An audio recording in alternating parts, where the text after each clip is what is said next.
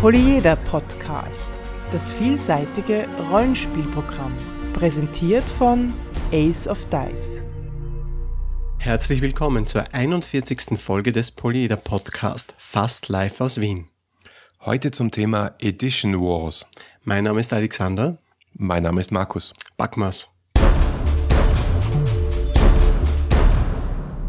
Wer mich kennt, weiß, dass ich ein Vielschreiber bin, aber nicht unbedingt ein Vielleser. Und das gilt umso mehr für das Genre Fantasy, ähm, wo es kurioserweise so ist, dass ich recht wenige Bücher wirklich mag. Und äh, umso bemerkenswerter ist es, dass ich über eins gestolpert bin, das ich hier mit euch teilen möchte, nämlich es nennt sich das erste Horn und gehört zum Zyklus Das Geheimnis von Askir ist der erste Teil eines sechsbändigen Zyklus in einer Neuauflage erschienen im Piper Verlag von einem gewissen Richard Schwarz, ein Pseudonym. Das Bemerkenswerte, warum ich das jetzt auch ausgewählt habe, um es hier mal zu erwähnen, ist, äh, er beschreibt sich äh, selber als passionierter Rollenspieler, äh, mehrfach auch nominiert für den Deutschen Fantastikpreis, er schreibt sehr viel. Ähm, und das Interessante ist, man spürt das auch, wenn man das liest. Also es ist so ein bisschen eine Kammerspielartige Handlung in einem verschneiten Gasthof ähm, mit so einem Megasturm, der alle Leute dort gefangen hält. Ein Gasthof, von dem sich herausstellt, dass er eine eigene Geschichte hat, eine eigene Vergangenheit mit viel Mythos. Und das Witzige ist, wenn man das so liest, da ist viel Magietheorie drinnen und irgendwie so eine Art implizites Regelsystem, das man da spürt. Also dass Rituale länger dauern und Zaubersprüche halt spontan sind, aber dafür nicht so stark und solche Dinge. Also da, da merkt man einfach, das schreibt jemand, der hat schon mal Rollenspiele gespielt. Gemeinsam mit den lebendigen Dialogen und der starken ironischen Note, die dabei durchklingt, hat, fühlt man sich teilweise wirklich an eine Rollenspielsession erinnert, aber durchaus im positiven äh, Sinn. Und die, äh, und die Heldengruppe ist dann auch eine sehr überraschende von der Zusammenstellung her. Also wer mal Lust hat, das auszuprobieren, ich kann es auf jeden Fall empfehlen. Dieser Podcast ist Mitglied bei analogspieler.de, der Portalseite für alle Podcasts rund ums nicht elektronische Spielen. Ich habe festgestellt, dass ab diesem Herbst wirklich ein sehr, sehr spannendes Jahr für die Rollenspielbranche beginnt.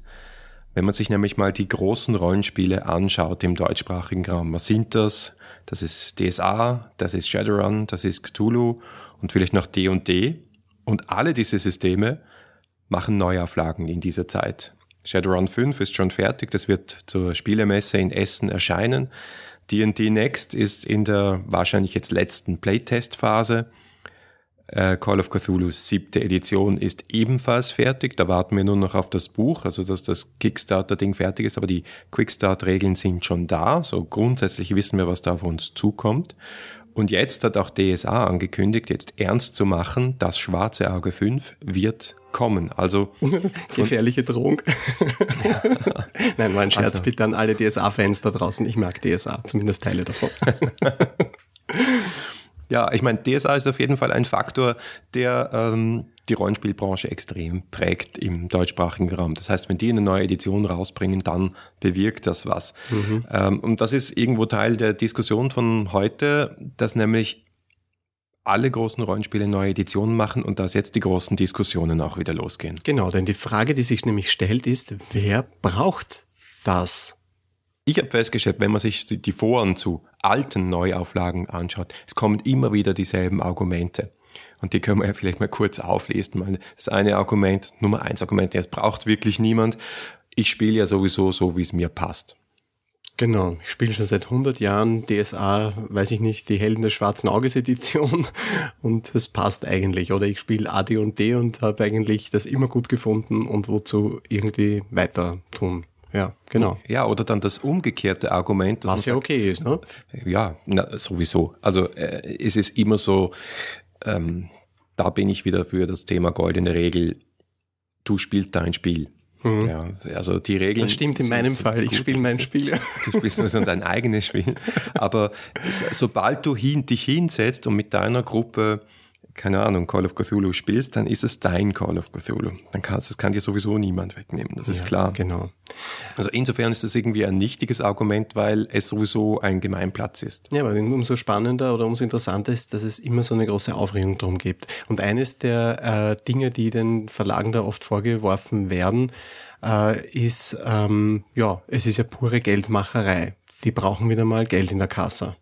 Ja, und das Argument kann man auch nicht entwerten. Auf der anderen Seite, sie müssen halt Geld verdienen. Ja, weil sonst, Sonst gibt's sich das Spiel nichts. Ja, genau, nicht so ist es. Das muss ja nachgedruckt werden und, und weiterhin verfügbar gehalten werden.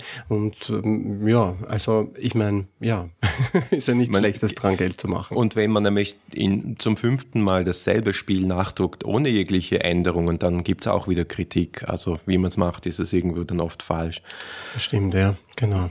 Ich glaube, die Frage, die sich jetzt stellt, ist, wie geht man denn mit diesen, mit diesen Neuauflagen um? Die Neuauflage an sich ist ja, glaube ich, nichts Böses. Die Frage ist, und da habe ich so ein bisschen in mich hineingehorcht, was ärgert mich persönlich, wenn da irgendwie was Neues daherkommt? Und da ist vor allem die Halbwertszeit der, der alten Edition eine Frage. Also wenn, wenn die letzte Edition gerade mal, weiß ich nicht, zwei Jahre her ist und dann kommt schon äh, die nächste Version daher und ich habe gerade mal geschafft, das Regelwerk einigermaßen zu internalisieren, dann fühle ich mich dann wahrscheinlich ein bisschen veräppelt.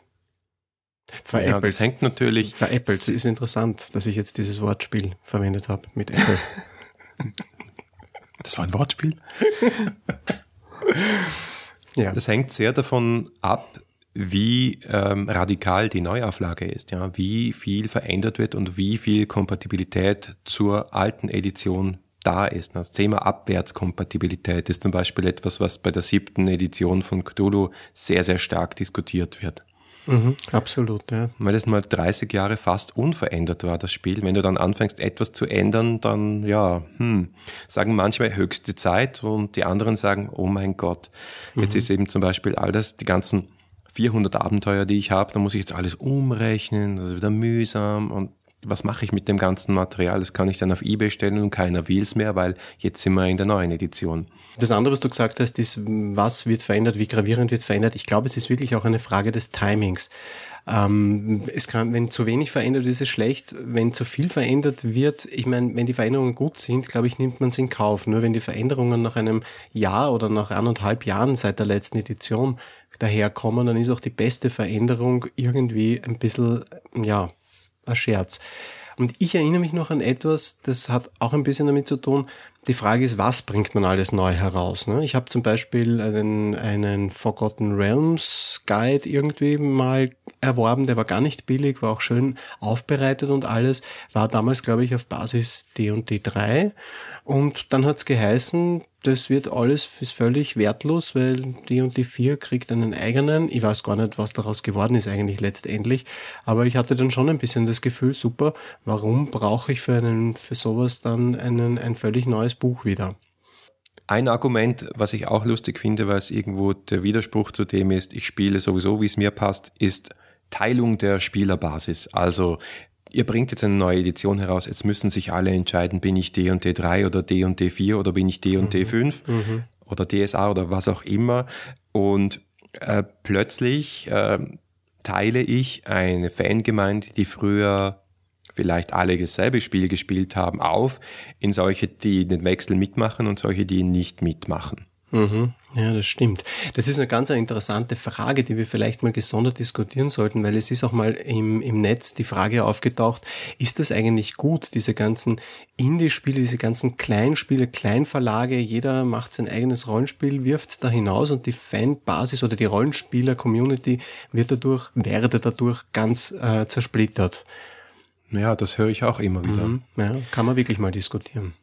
Und, und hier ist es äh, wirklich ähnlich, nicht? Wenn du sagst, ähm, tatsächlich D und D4 war ja so ein Fall, wo ähm, radikal äh, die Regeln und auch irgendwo das Spielgefühl äh, verändert wurden. Und das hat tatsächlich einen gefühlten Riss durch die Fangemeinde äh, zur Folge gehabt. Mhm. Muss man auch dazu sagen, dass auf der anderen Seite Dungeons and Dragons ein Beispiel wenigstens dafür ist, dass sie sich trauen, äh, etwas anzugreifen und auch wirklich anders zu machen. Ja. Also das kann man ihnen wirklich nicht vorwerfen, dass sie da feige wären und auf ihren Konzepten hocken bis in alle Ewigkeit. Also es tut sich da wirklich viel inhaltlich. Und das ist für mich auch eines der Top-Argumente für Neuauflagen. Weil wenn du ein Spiel hast, das tatsächlich seit 10, 20 Jahren äh, besteht und sich gar nicht verändert, die Rollenspielwelt durch neue Spiele, durch neue Designer die geht nun mal weiter, die Zeit bleibt nicht stehen und irgendwann staubt so ein Spiel tatsächlich an und irgendwann wird es so weit sein, dass Spielerbasis hin oder her das auch nicht mehr so oft gespielt wird. Also naja. ich glaube, es braucht, wie du vorher gesagt hast, in einem geschickten Rhythmus und einem nicht so kurzen äh, mhm. Intervall durchaus auch Überarbeitungen. Das denke ich auch. Es muss sich ja irgendwie alles ein bisschen vorwärts entwickeln und nicht umsonst entwerfen die Leute selber Hausregeln und äh, Regelvorschläge, die sie auch mit anderen teilen, ist ja eine großartige Sache, dass es so eine kreative Community ist. Auf der anderen Seite haben wir natürlich die Oldschool-Ecke, derer die äh, Spiele gerne so spielen, wie sie quasi ursprünglich rausgekommen sind und gedacht waren. Und ähm, das ist ganz witzig eigentlich, aber es stimmt, es, es teilt sich die, die Community oder die Fanbasis wirklich in verschiedenste Richtungen auf.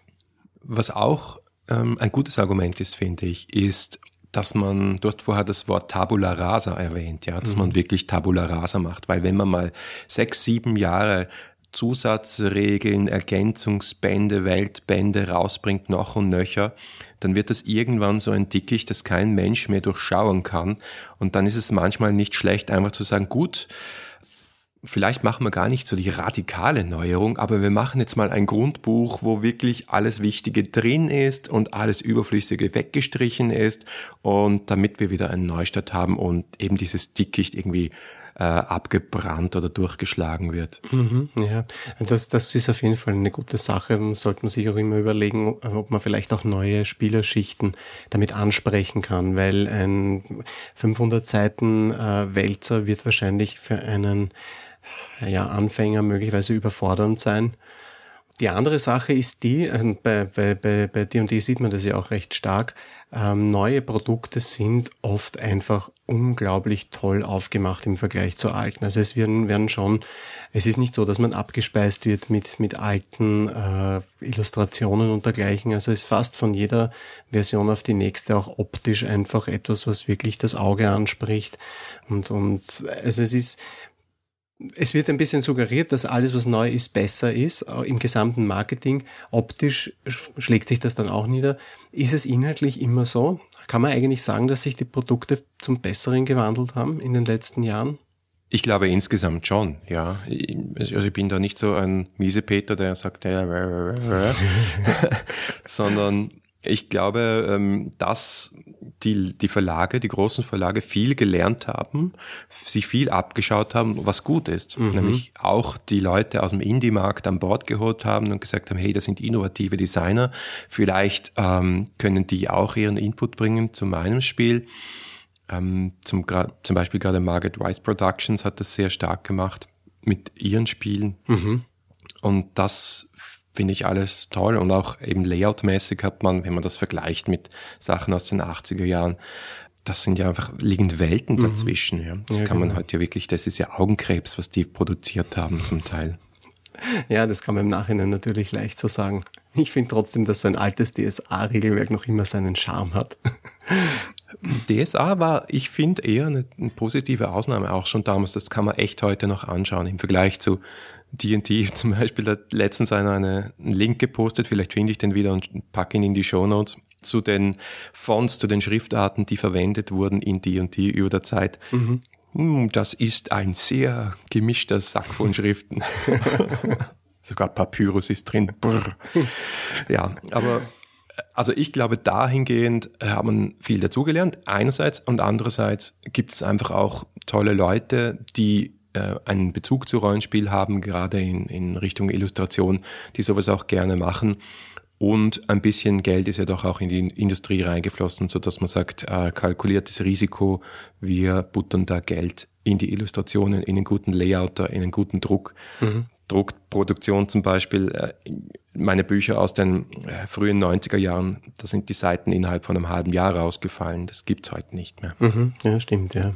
Ja. Und wie machen die Verlage das jetzt? Also wir haben uns ein bisschen äh, das angeschaut, also das Beispiel die und die Next, das haben wir jetzt schon erwähnt, und DSA 5, ich meine, die machen das recht unterschiedlich habe ich den Eindruck, wie sie an die Sache äh, Modernisierung und Einbau von Spielerfeedback und so weiter herangehen.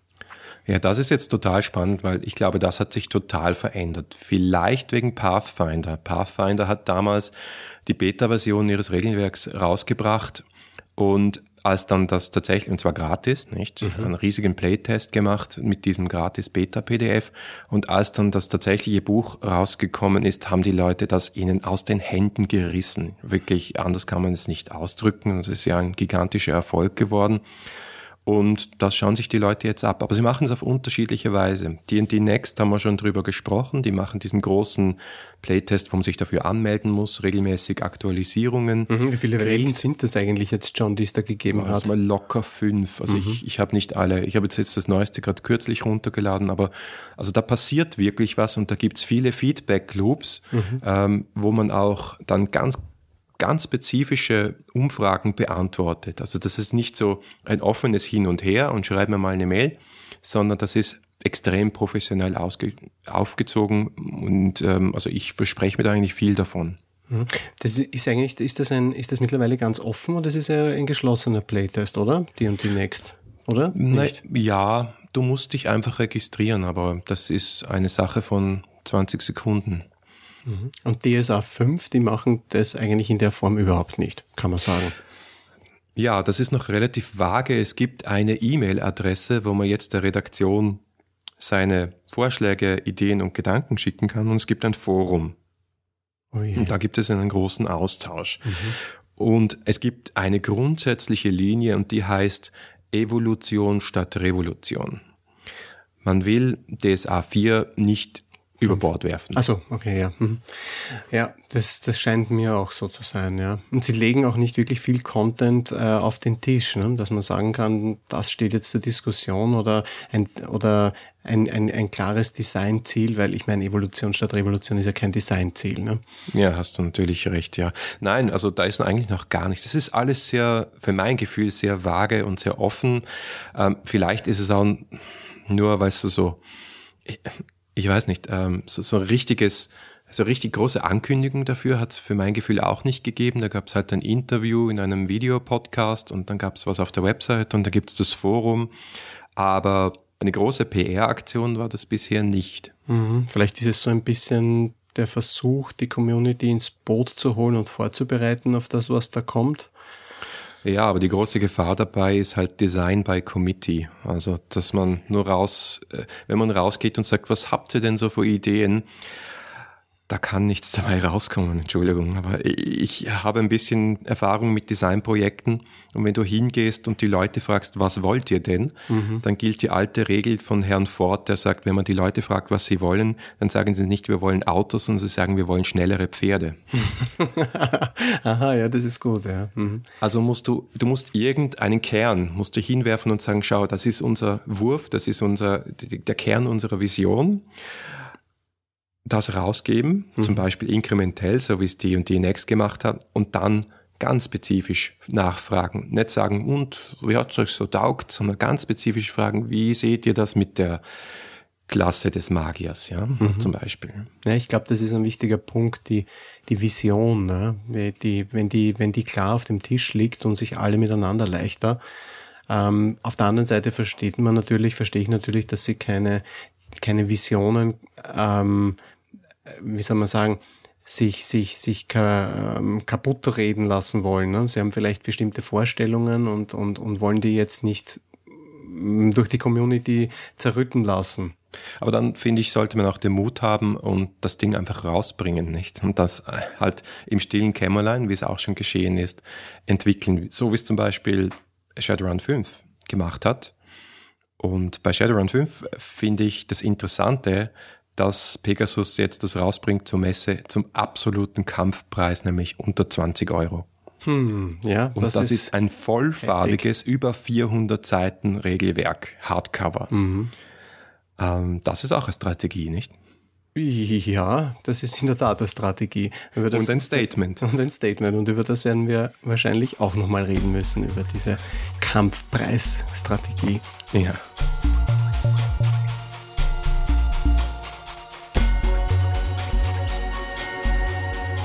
Das war die 41. Folge des Polyeder Podcast. Wir freuen uns wie immer auf euer Feedback unter polyeder at aceofdice.com, auf Facebook, Twitter, Google Plus oder im Blog. Danke fürs Zuhören und bis nächste Woche.